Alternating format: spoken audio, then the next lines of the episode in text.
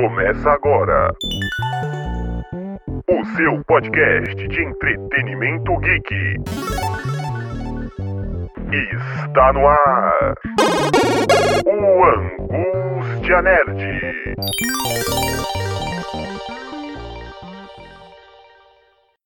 Mais uma vez no ar, Nexp Podcast com o seu programa de entretenimento geek, nerd, cultura pop, a cultura tradicional e principalmente o mundo dos livros, da literatura aqui no Next Podcast, o Angústia Nerd, que vocês já conhecem tanto, este programa aí com o selo azul do Nexp. Muito prazer, eu sou Klaus Simões e estou na mediação do episódio de hoje, que mais uma vez recebe uma entrevistada do mundo da literatura, dessa vez falando de um trabalho incrível, se pudesse contar as estrelas. Becca Mackenzie, seja bem-vinda aqui ao Nexp Podcast. Oi, gente, muito obrigada. E para começar, nunca é fácil quando a gente fala é, de nós mesmos. E a primeira pergunta, que na verdade é mais uma apresentação. Quem é Becca Mackenzie? Para quem já te conhece, pode conhecer melhor. E para quem ainda não conhece, que está escutando aqui pela primeira vez, quem seria a Becca Mackenzie? Como que você se definiria? Essa é uma pergunta realmente complicada para quem não gosta de, de falar sobre si mesmo, mas eu sou a Rebeca. Mackenzie é um pseudônimo que eu adotei é, logo no início da, da minha carreira de escritora, quando eu percebi que ser apenas escritora seria muito difícil uh, financeiramente falando. Então eu resolvi que eu tava na faculdade de administração. Então eu resolvi que eu ia tentar seguir duas carreiras. E eu seria escritora e eu ia tentar alguma outra coisa. Hoje eu sou bancária também. E eu, assim, eu fico muito feliz que eu tomei aquela decisão na, na época de adotar um pseudônimo. Rebeca é de fato meu nome. Mackenzie, então, foi esse pseudônimo que eu encontrei. É, para poder separar as duas carreiras. Hoje eu tenho 28 anos, como eu disse, eu também sou bancária e concilio é, o meu trabalho com o meu outro trabalho de ser escritora. É, eu escrevo fantasia. A minha infância eu passei em Guiné-Bissau, na África, porque os meus pais eram missionários lá. E eu tô muito acostumada com uma vida nômade, assim. Já morei aqui no Brasil, já morei é, em Minas Gerais, Paraíba. E hoje eu tô de volta na minha terra natal, em Brasília. Acredito que é um mix de culturas que você teve, né? Passando por tantos lugares. E qual desses lugares quando, né? Qual lugar exatamente foi o início na literatura? Quando você de fato decidiu é, escrever e publicar uma obra? Olha, eu acho que assim, com a, com a literatura eu comecei leitora. E é engraçado você perguntar quando foi o primeiro lugar, porque eu sempre imaginei que eu comecei a ler no, no ensino médio, com uma amiga, por influência de uma amiga que gostava muito de ler. E na época eu dizia que eu detestava ler. E depois, quando eu peguei o gosto pela literatura, enfim, muitos anos depois, eu comecei a lembrar que quando eu era muito criança eu já gostava de ler. Eu gostava de ler revistinha da Turma da Mônica, eu tinha lido. É, eu tinha lido uma, uma toda uma, uma, uma série, a série Selena, de uma autora americana de que ela escreve ficção cristã. E eu comecei a lembrar que eu li as crônicas de Nárnia quando eu era criança. Eu comecei a lembrar de livros que eu tinha lido quando criança. E eu tentei me lembrar também quando foi que eu parei de gostar de ler. E eu descobri que foi na escola, quando ler se tornou obrigatório. E aí, é, enfim, foi engraçado você perguntar isso, porque foi um resgate, sabe, de uma memória. Eu achei que eu tinha começado a ler na adolescência com enfim, no, no, ensino médio, mas na verdade, é, aquela, naquela época foi a minha redenção com a literatura. Eu foi resgatar uma coisa que eu já gostava. E com a escrita, eu também comecei a escrever no, no ensino médio. Eu sempre desistia. Eu começava minhas histórias e, e daí eu, enquanto eu tava lendo, né, eu percebi o tanto que a minha escrita era ruim em comparação aos livros que eu tava lendo. Isso me desanimava muito e eu parava de escrever. Eu nunca parei para pensar o, o trabalho que tinha por trás de um livro, sabe? Eu nunca parei para pensar que as pessoas que escrever, que, que publicaram, né, seus livros, que tiveram seus, suas obras publicadas, tinham uma jornada de maturidade por trás daquilo, tinha trabalhos de profissionais por trás daquilo. Não, eu não, eu não tinha parado para pensar nisso. Eu achava que escritores eram seres iluminados pelo divino. Não eram pessoas normais, não eram pessoas como eu. Então eu sempre desistia. Até que na faculdade eu li um, um, livro do meu autor favorito. Na época, é, hoje, hoje, eu não tenho assim, algum autor favorito, porque é, é, difícil definir. Mas na época era o Sidney Sheldon. E ele é maravilhoso, esse cara. Eu tenho, eu, eu tenho boas recordações de tudo que ele já escreveu. Só que esse livro específico que eu encontrei na biblioteca da faculdade, é, ele não tinha nada a ver com, com as obras que eu estava acostumada do Sidney Sheldon. O Sidney Sheldon é um autor que ele te faz de trouxa e esse, essa é a melhor coisa que um, que um leitor pode esperar. É, é ser surpreendido a cada página, é encontrar. É, personagens complexos. E aquele livro que eu tava lendo eram personagens rasos, era um, um, um mistério assim fraco e, e, estranho. E eu fiquei, gente, mas Sidney Sheldon não escreve isso. Aí eu percebi que aquela obra deve ter sido uma das primeiras que ele, que ele publicou. E eu fiquei, caramba, se o Sidney Sheldon escreveu uma história ruim e depois ele se tornou o fenômeno que ele se tornou, então isso significa que os autores não nascem prontos. E eu posso tentar, eu posso, talvez eu nunca chegue no nível dele, mas eu posso tentar. Então foi, foi ali que eu decidi que eu ia tentar ser escritora. E desde então eu, tenho, eu continuo tentando. Pessoal, de você estar aqui, é, não é fácil às vezes dar uma entrevista, não é, às vezes é fácil divulgar o próprio trabalho, mas de você estar aqui, você já conseguiu. Então isso é um grande passo, muito importante é, nessa sua carreira. É, e quando você publica o seu trabalho, claro, se pudesse contar as estrelas, é o seu primeiro trabalho. Ele já é o terceiro. Então agora você vai falar desses dois outros trabalhos, nome deles e qual o gênero que eles entram além da fantasia, se pode encaixar, porque daqui a pouco a gente vai falar do seu gênero de escrever. Tá bom. É, o primeiro livro que eu escrevi chama As Lendas de Sass e ele é como se fosse Game of Thrones produzido pela Marvel. Então a gente tem uma história que se passa em um universo fantasioso. É, é uma, uma história assim com uma pegada meio medieval e tem guerras e tem reviravoltas é, e tem assim um pouquinho de romance, só que tudo amarrado com um bom humor o bom humor típico da Marvel. Ah, o meu outro, o segundo livro que eu escrevi chama Rainha dos Corações Congelados e o, o, o subtítulo dele chamava muita atenção, que era Um Romance Sem Amor. Esse foi mais puxado para o romance, mas também na, na fantasia. E ele acabou se tornando um livro único, não era para ser um livro único com final aberto, porque na verdade eu é, desisti de escrever uma série. Que é escritor iniciante, ele tem essa mania de, de querer abraçar o mundo com as mãos, e a gente começa a escrever uma saga, só que é, é uma saga, né, uma trilogia, é algo que demanda muita maturidade, é algo que demanda muita experiência. Então eu acabei é, percebendo que o projeto era maior do que eu, eu dava conta, e eu acabei Hoje, ele, hoje esses dois livros estão disponíveis gratuitamente no Wattpad. É, eu não recomendo assim que você leia, porque é, tá, foram, foram os primeiros livros que eu escrevi, então a, a minha escrita ainda não tinha amadurecido muito. Mas tá lá, pra quem quiser.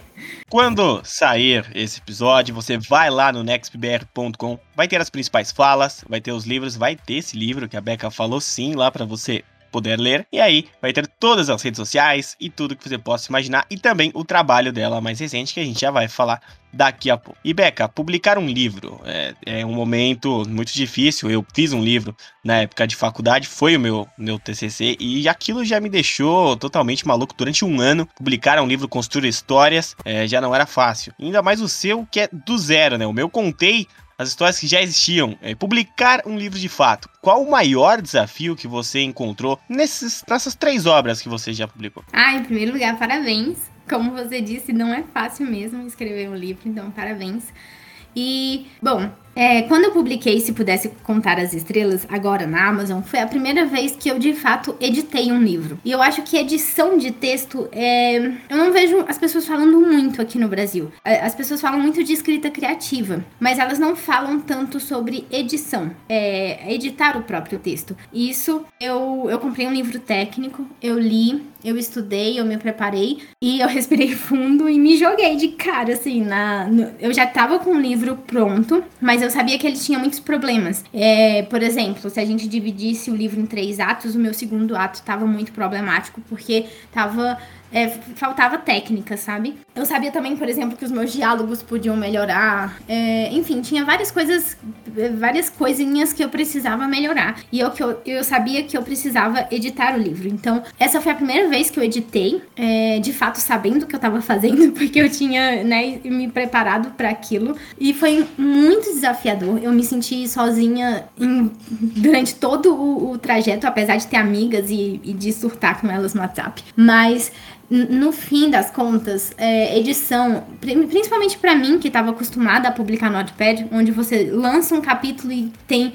um monte de gente curtindo e comentando, naquele momento eu não tinha ninguém do meu lado, assim, pra, pra ler o que eu tava fazendo. Então eu tive que confiar muito no meu instinto e confiar no que eu tinha aprendido e colocar a mão na massa, sabe? E eu tive três meses para editar o livro porque ele precisava ir para revisão para ser publicado na data que eu queria, que foi 7 de maio. Então, é, foi um dia antes do Dia das Mães. Era uma data muito importante para mim, eu precisava, e enfim. Foi, a, foi de, de, assim, de longe, foi o desafio maior que eu já, já enfrentei ao longo da minha carreira foi editar o, o meu próprio livro. Mas também foi o, o, processo, assim, que deu mais orgulho, sabe? E, nossa, e alívio. Quando, principalmente agora, vendo as resenhas das pessoas dizendo: Nossa, tem quase 700 páginas, mas eu poderia ler outras 700 que tava muito legal e tal.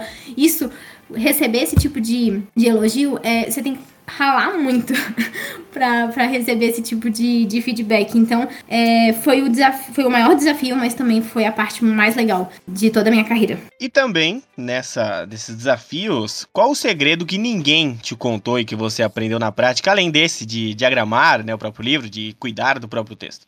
Isso foi algo. Não é que ninguém diz, mas é que geralmente a gente não escuta, porque é escritor, eu acho que a gente é, é um bicho teimoso. Mas é sobre você não publicar o primeiro, o primeiro rascunho. É sobre o primeiro. Quando você coloca o ponto final da sua história, na verdade, o seu trabalho está só começando. Sobre você não ter pressa, né, de publicar, sobre você dar tempo ao tempo, você é, se debruçar sobre o, o, o seu original e realmente trabalhar nele para moldar a história e, e, e, deixar o texto pronto para ser publicado.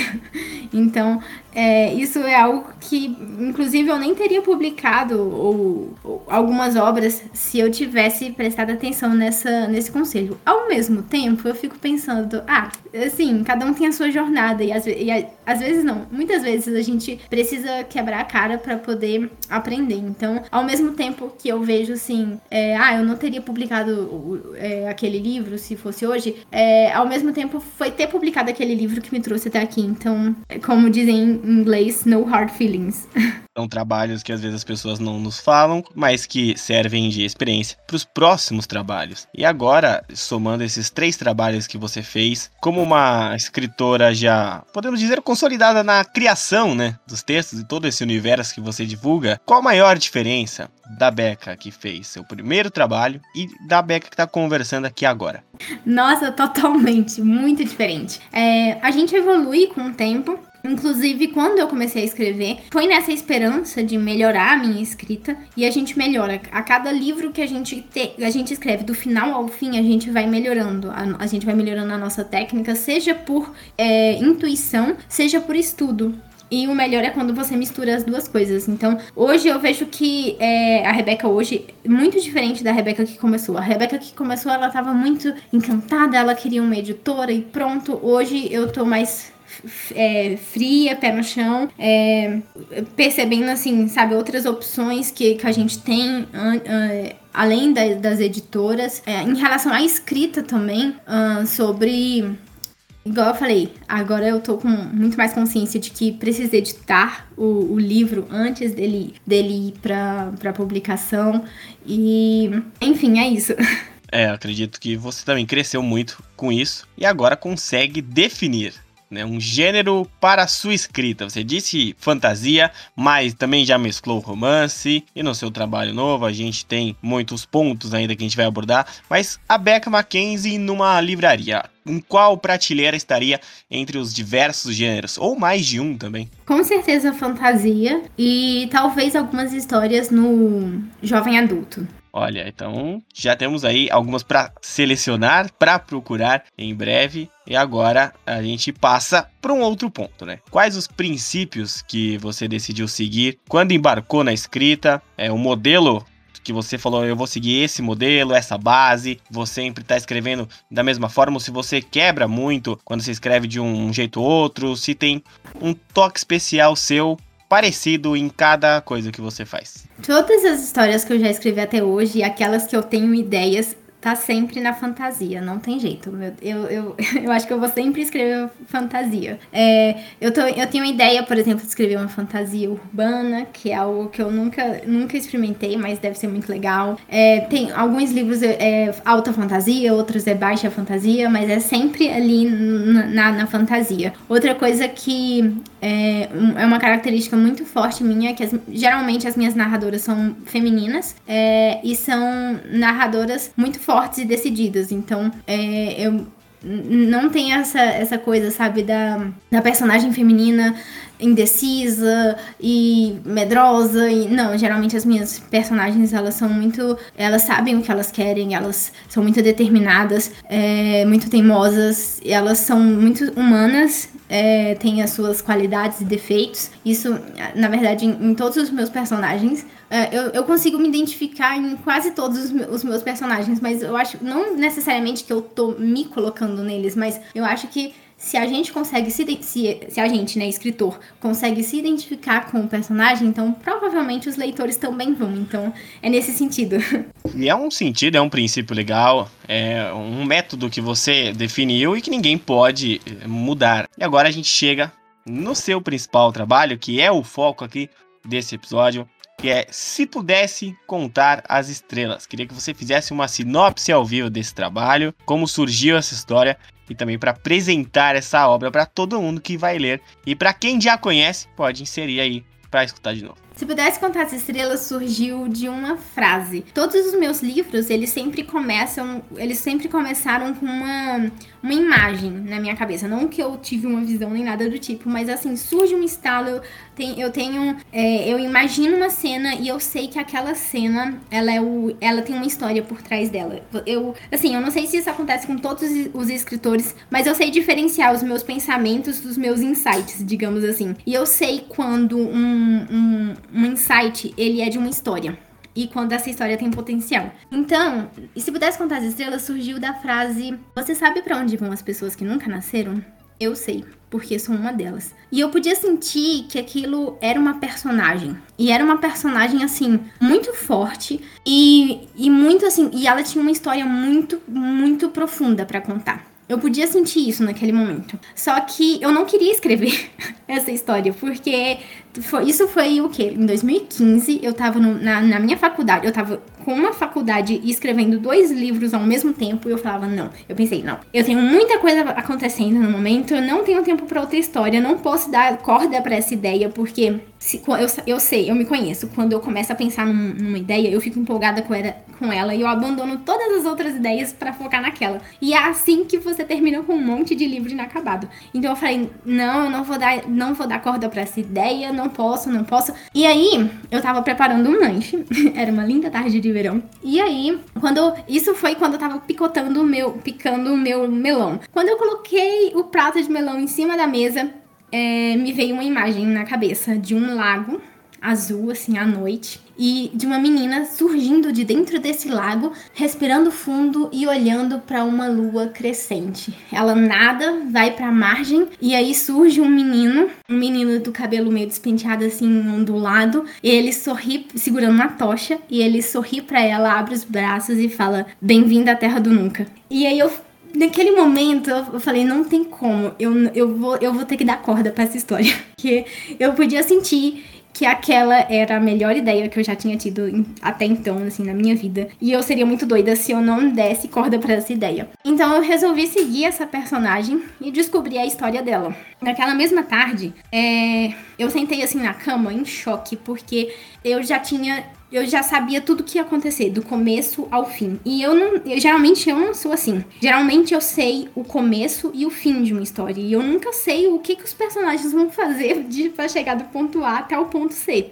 Mas essa história foi diferente, porque eu sabia tudo que ia acontecer. É claro que ao longo. Foi um, foi, eu tive essa ideia em 2015, a gente está em 2022. E eu publiquei o livro com a versão final agora em 2022. Então, assim, muita coisa mudou nesse meio do caminho. Mas a essência da história não mudou. O, digamos assim, o esqueleto dela continuou igual, que era aquela essência que eu, que eu vislumbrei lá em 2015. Então, essa história para mim ela é super especial. Né, é, ela não surgiu, tipo, eu não tava lendo Peter Pan quando eu tive essa ideia. Depois que eu tive a ideia, é que eu liguei os pontos e falei, caraca, dá pra, dá pra conectar essa história com Peter Pan. E aí eu fui ler o original de Peter Pan e eu comecei a perceber, assim, vários pontos, sabe, que dava pra, pra conectar. E aí eu me inspirei em Peter Pan pra, pra criar o universo da Terra do Nunca, pra, inclusive, trazer personagens do original para o para o meu livro. Quem gosta de, de Jane Barry, quem gosta de, de Peter Pan, é um prato cheio, porque eu estudei o original para colocar muita referência ali. E é, essa é, é, Então, assim, a sinopse. é, a sinopse é essa: é, é uma garota que ela acorda se afogando em uma lagoa, sem memória de quem ela é ou do que aconteceu, e surge esse garoto e fala para ela bem-vinda à Terra do Nunca. O que essa menina não sabe é que, na verdade, ela não esqueceu o nome dela, não é que ela esqueceu o que aconteceu. Na verdade, ela não tem um passado e não existe nada para ser lembrado.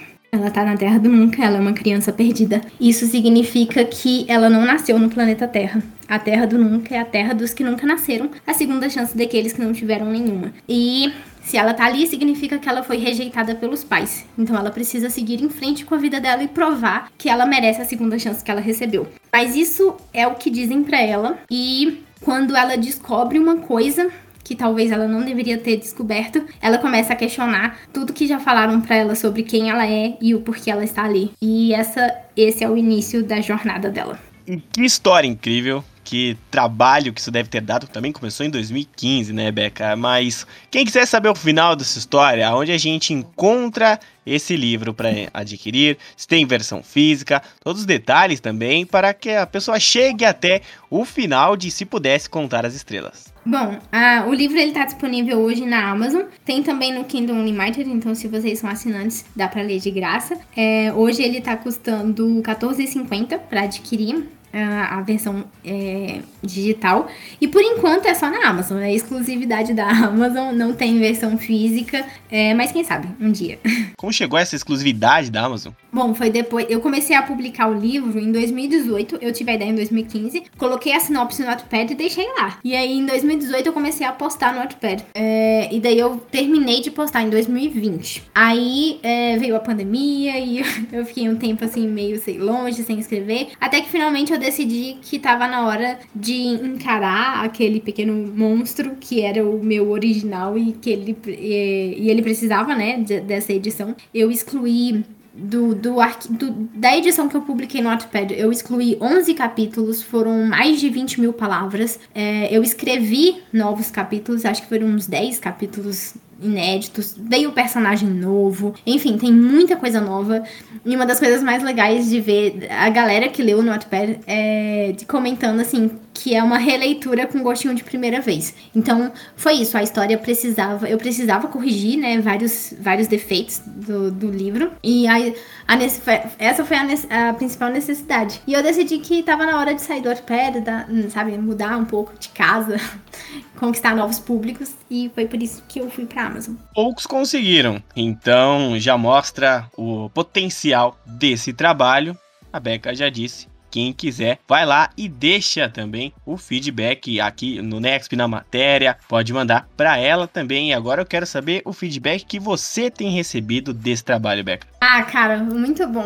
Eu ainda tô esperando as críticas chegarem, porque é inevitável, mas até agora é só elogio e eu tô muito feliz. Pessoas é, dizendo que riram, choraram, choraram muito, que é, se emocionaram, que sentiram raiva, que sabe, é um mix de emoção. Isso, isso na verdade, de, me acompanha desde o Wattpad. Eu acho que quando você perguntou, né, uma, uma característica da minha escrita, eu acho que é isso. É, é, é um único capítulo de passar um mix de emoções. E, então foi, é bem, eu gostei muito assim que mesmo depois de ter aplicado muitas técnicas, né, que às vezes a gente acha que a técnica da escrita vai matar o coração, mas não é. ela vai, na verdade, a técnica ela vai é, acender o que tem de melhor no, no, seu texto. Então eu fiquei muito, eu tô muito feliz que as pessoas continuam achando super emocionante. Um dos feedbacks também mais legais que eu sempre vibro quando, quando eu vejo é quando é, as pessoas dizem que elas se sentiram mais perto de Deus ou então que elas é, sentiram assim é, que Deus falou com elas ao longo da leitura. Para mim esse é o, tipo, é o melhor tipo de feedback que tem. É, além disso, o pessoal está é, falando muito é, sobre um, se identificar com a personagem, se, se enxergar, sabe? Até nas decisões ruins que ela toma. E, enfim, é, tô muito feliz. Você bateu mais de um milhão e meio de leitores né, no Wattpad. Qual foi a reação quando você descobriu né, esses números e que esses números vão crescendo a cada dia? Sim, esses números não param. Assim, é, eu, eu bati um milhão de leituras e quando eu retirei já tinha um milhão e meio. E não tinha muito tempo, porque é, é muita gente lendo.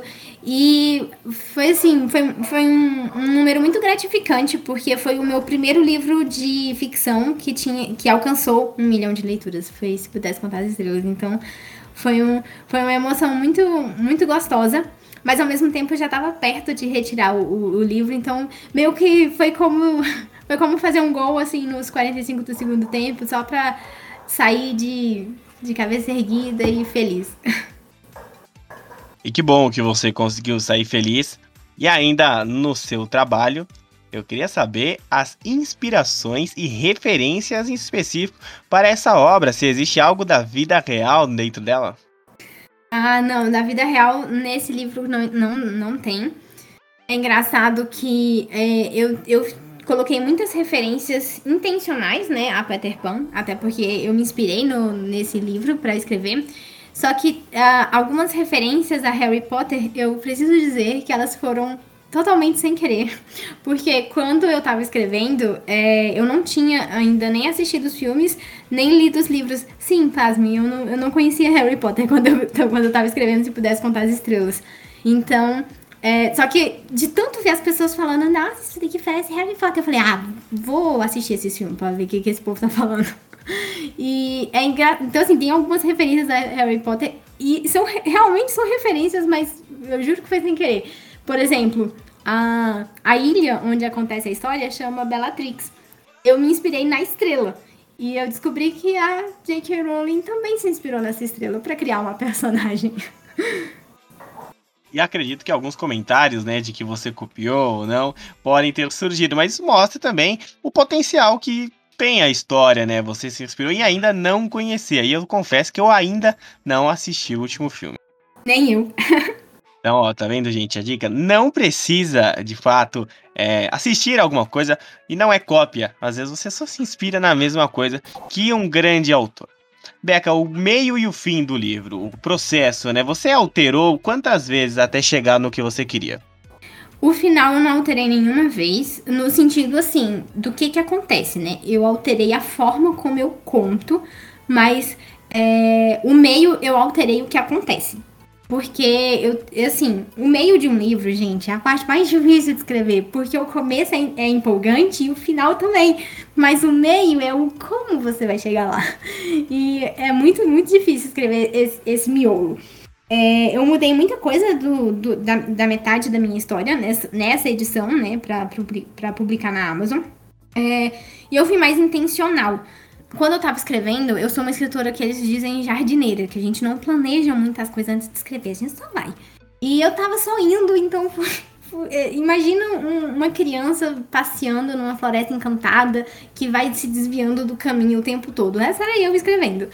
Aí, quando foi para editar, eu falei, não, então a gente precisa assim seguir a trilha. Agora que você já se divertiu pela floresta, agora vamos fazer a trilha. Então, é, eu escrevi. É, a metade do, da história hoje, ela tá coerente, sabe? Ela tem um, um sentido, as coisas estão acontecendo ali, elas não estão acontecendo aleatoriamente.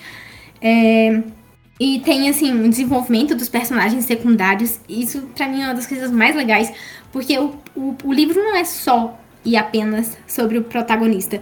Então é muito legal ver que os personagens secundários têm os seus próprios arcos e eles não dependem do, pro, do protagonista para viver. E o final da história, como eu disse, eu, não, eu mudei a forma como eu conto, mas eu não mudei o que acontece, porque eu sabia desse final, assim, desde o começo. É... E é muito legal, tem uns plot twists meio doido, então eu não mudei o que acontece.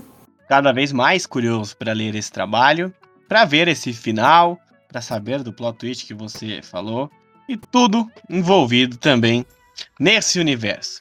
E Beca, se você fosse explicar para uma pessoa para, quem sabe, internacionalizar o seu trabalho. Qual o grande diferencial desse livro, né? Você, como autora e como consumidora também de outros livros, qual que é o diferencial do Se Pudesse Contar as Estrelas? Olha, uma das coisas assim que eu tenho muito orgulho, que eu amo nessa história, é o tanto que a personagem ela é humana. Geralmente, em livros de fantasia, a gente tem a jornada do herói. Então, aquela pessoa que ela vai salvar o mundo até sem querer. Tropecei aqui, ups, salvei a Terra. É, e você não vai encontrar isso se pudesse contar as estrelas.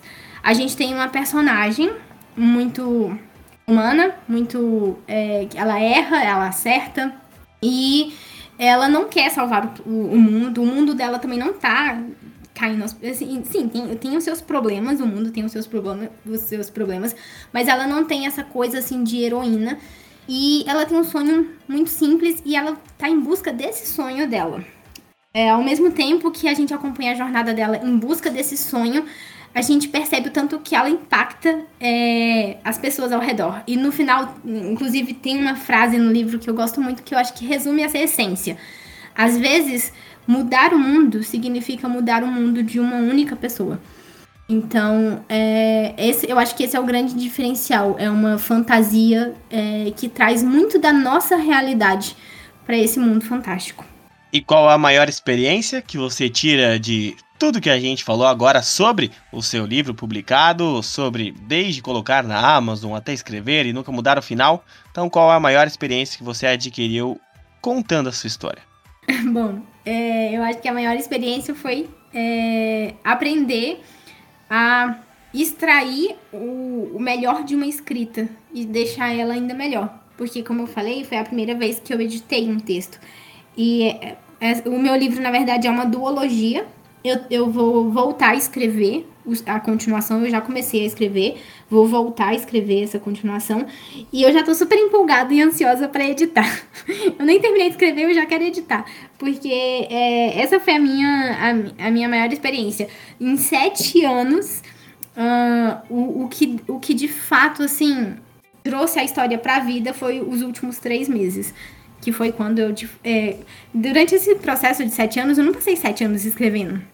Teve muitos momentos em que eu não conseguia escrever, que eu passei por bloqueios criativos e tal. Mas, é, então, nesse, nesse período, o, o que o, a, a história de fato, assim, nasceu, veio à luz nesses últimos três meses de edição, nos últimos três meses, assim, que eu digo, né, do, do, do processo.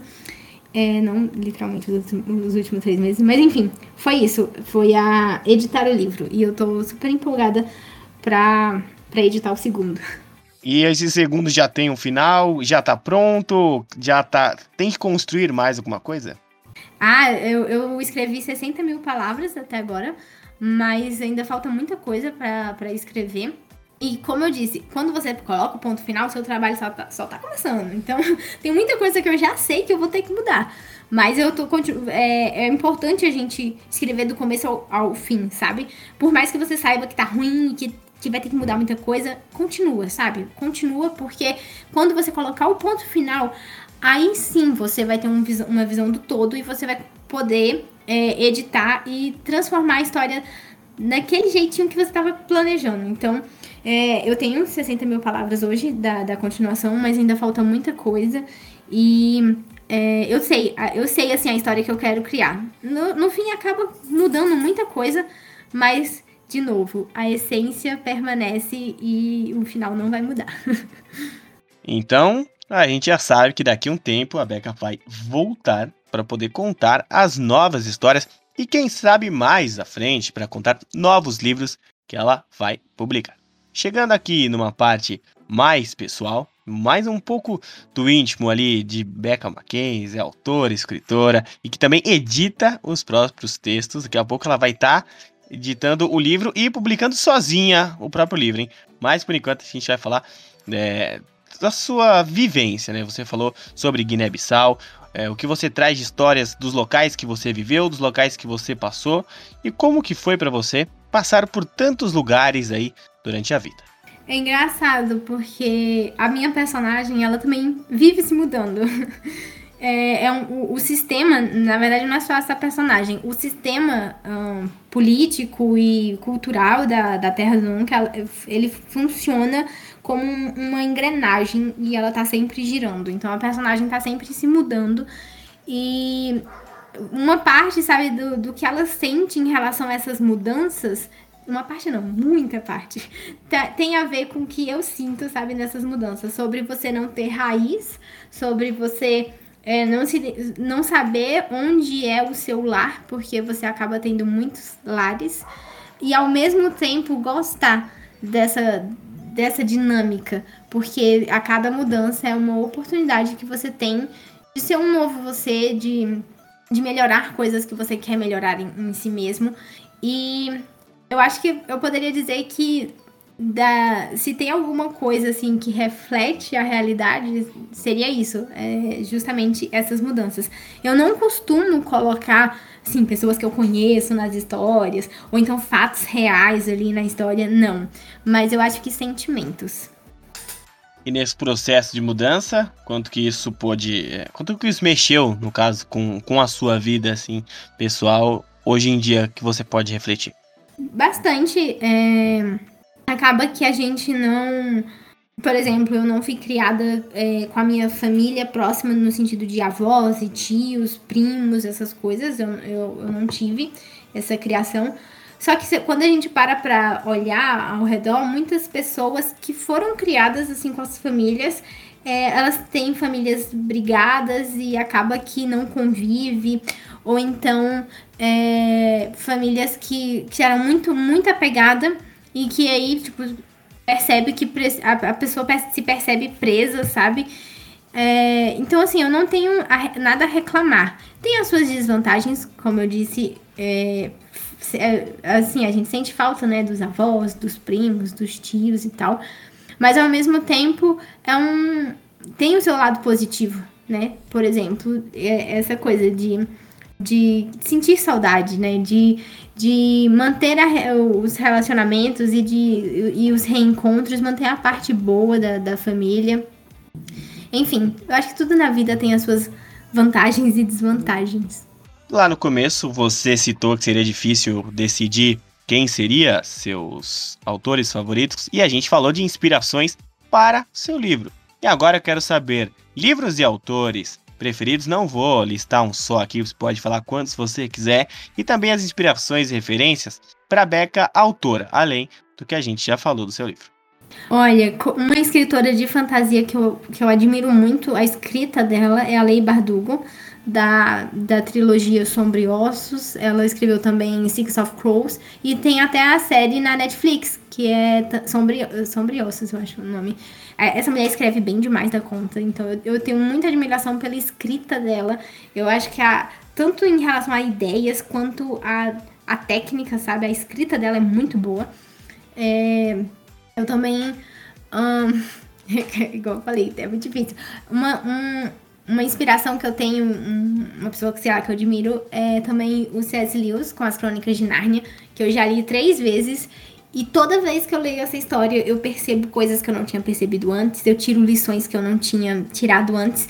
É, eu tenho sentimentos diferentes, é como se eu estivesse lendo a primeira vez. Eu não sei como ele faz isso, mas é, isso é uma das coisas muito legais que eu acho de, de As Crônicas de Nárnia.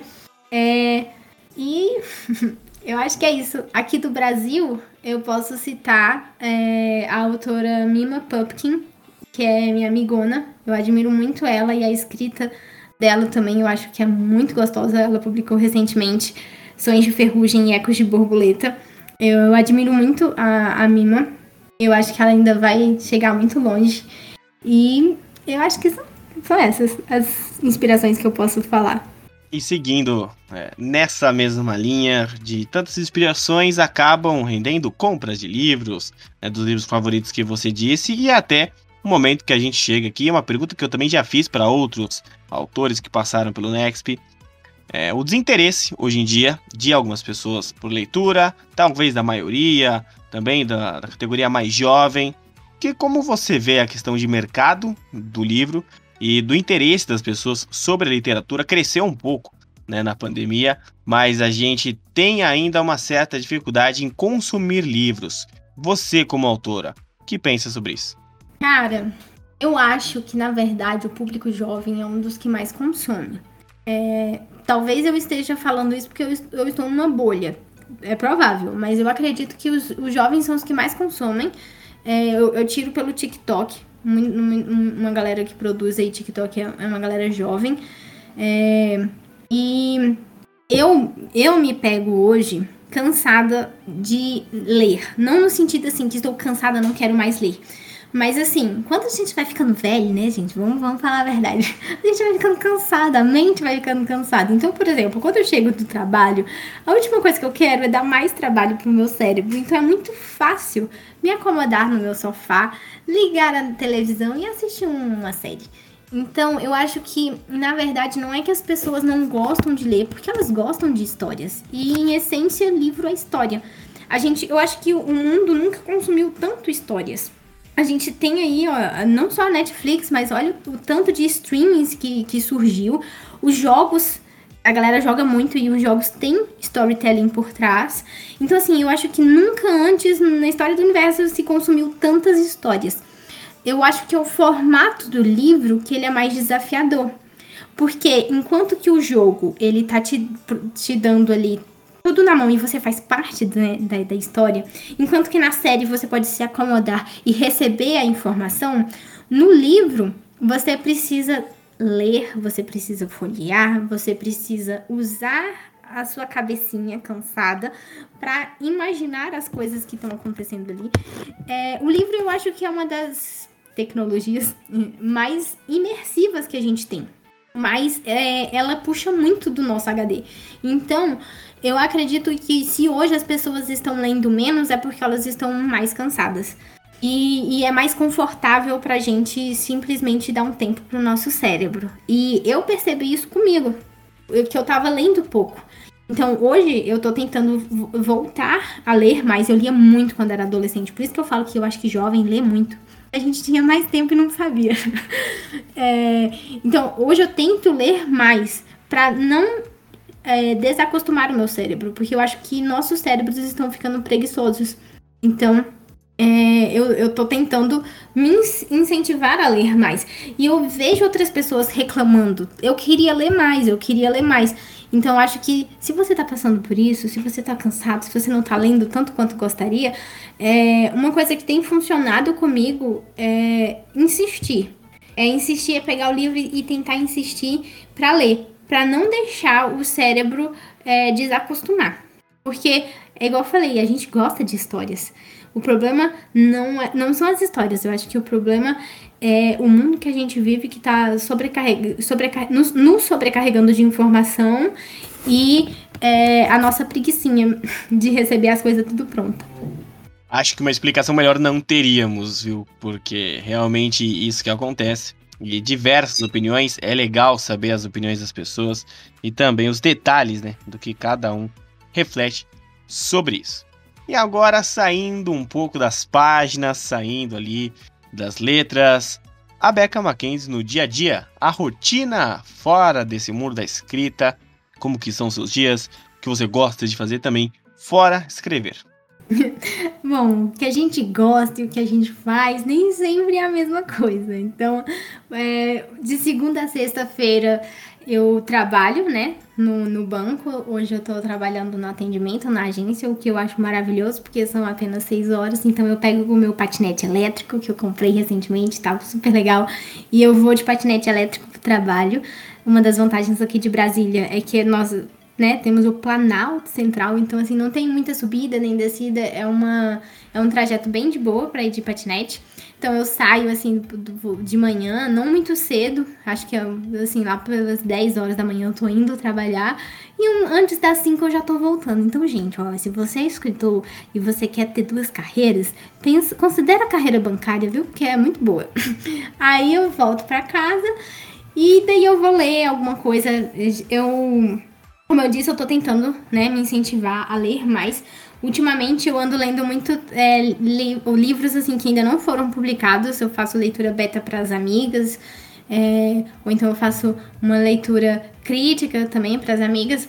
Hum, por enquanto nada de assim, não, não, não presto o serviço por falta de tempo, mas tô ali lendo os livros das amigas e tal. E no final de semana é o tempo que eu tenho para escrever mais. Como é, eu, no momento eu não tô escrevendo, mas a partir do mês que vem eu vou voltar a escrever a continuação, se pudesse contar as estrelas.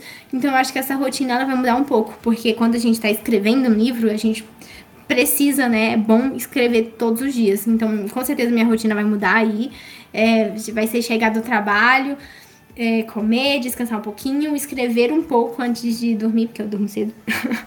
e sábado e domingo é focar para escrever bastante.